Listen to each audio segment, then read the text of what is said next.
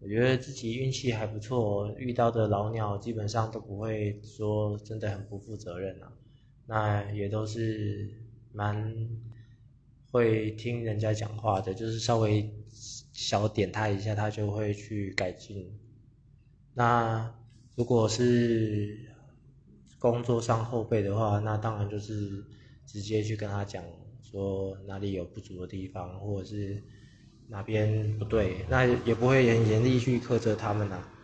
对，因为可能新新人嘛，那比较没想那么多，那就是多提点啦。那可是如果